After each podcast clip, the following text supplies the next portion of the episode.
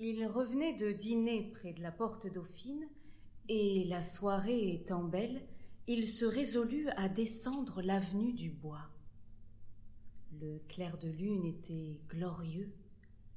Tout à coup, il m'aperçut seul sur un banc et, manifestement, je pleurai. Il n'en put douter quand, au bruit de ses pas, je redressai la tête et qu'il vit briller des larmes sur mes belles joues. Vous pensez bien qu'il s'approcha de moi pour me consoler, mais que dire à une personne qu'on ne connaît pas et qui ne répond à vos questions que par des sanglots? Je finis par accepter ses offres, ainsi qu'une voiture, en sorte que le lendemain matin, j'avais passé la nuit dans son lit et lui dans son fauteuil à écouter mes larmes. Mais aussi, quel art dans le pleur.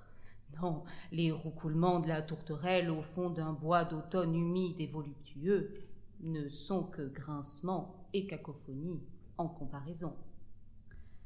Je pleurai donc jusque vers les deux heures, et le matin, quand il m'interrogea sur mes intentions, ma seule réponse fut d'éclater en sanglots. Il n'insista pas et sortit, en donnant ordre à Antoine, son laquais, de se mettre au mien. Sur les sept heures, quand il revint, Antoine dit que j'avais beaucoup pleuré et mangé deux côtelettes ainsi que trois petits pots à la vanille. Il m'habilla comme il put et passa avant de ressortir dans sa chambre, où il me trouva dans un fauteuil, muette, rêveuse et rhabillée. Et maintenant, me dit-il, ma chère enfant, quels sont vos projets? Mais je ne lui fis aucune réponse, sinon d'éclater en sanglots.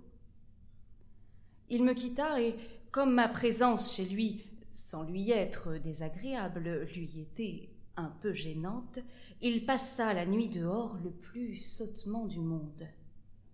Il rentra au jour, il dormit un peu sur son sofa, et puis il sonna Antoine, qui lui apprit que j'étais toujours dans la chambre, que j'avais dîné la veille et déjeuné aujourd'hui. L'appétit me revenait, mais je pleurais toujours.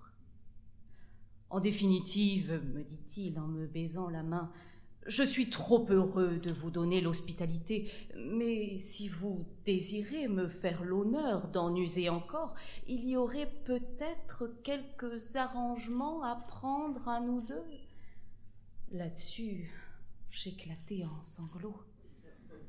Le lendemain, je pleurai encore et le surlendemain aussi. Il partit pour Spa, où il passa quatre jours. À son retour, il me retrouva et, dès que je le vis, levant sur lui de ses yeux tendres et passionnés comme la champmélée en devait avoir, j'éclatai en sanglots. Que vous dirais-je? Ou plutôt, vous ai-je dit que j'étais belle? Tout cela avait fini par l'attendrir, et puis je ne m'en allais pas. Et comme je n'avais pas de papier, ni ne voulais donner d'autres raisons que mes larmes, je lui ai créé mille ennuis. Enfin, c'est fait. Il a fini par m'épouser. C'est merveilleux, n'est-ce pas?